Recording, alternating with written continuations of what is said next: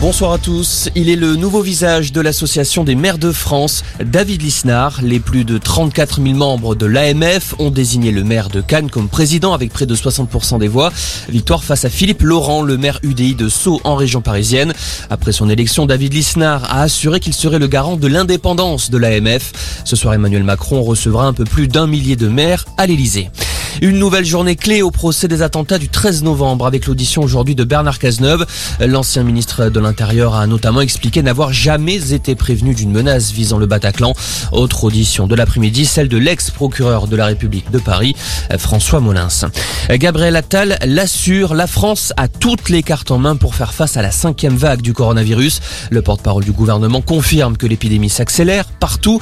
Près de 20 000 nouveaux cas enregistrés en 24 heures. Cela n'était pas arrivé depuis fin août. Ça remonte aussi à l'hôpital. 135 nouvelles admissions hier en soins critiques. Euh, pendant ce temps, l'Académie de médecine recommande de ne pas vacciner tous les enfants.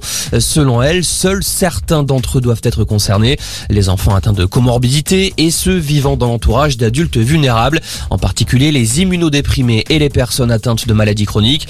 L'avis de l'Académie de médecine est seulement consultatif. En France, seuls les plus de 12 ans peuvent actuellement se faire vacciner contre le coronavirus.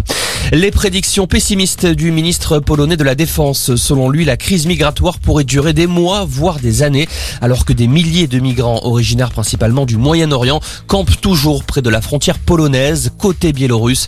Hier, les forces de sécurité polonaises ont fait usage de gaz lacrymogène pour repousser des migrants. Et puis, c'est une première pour le concours Miss France. Cette année, les candidates auront un contrat de travail. Annonce de la nouvelle présidente de la société Miss France, Alexia Laroche-Joubert. Concrètement, les Miss vont être rémunérées. L'élection de Miss France 2022 aura lieu le 11 décembre à Caen. Voilà pour l'info. Excellente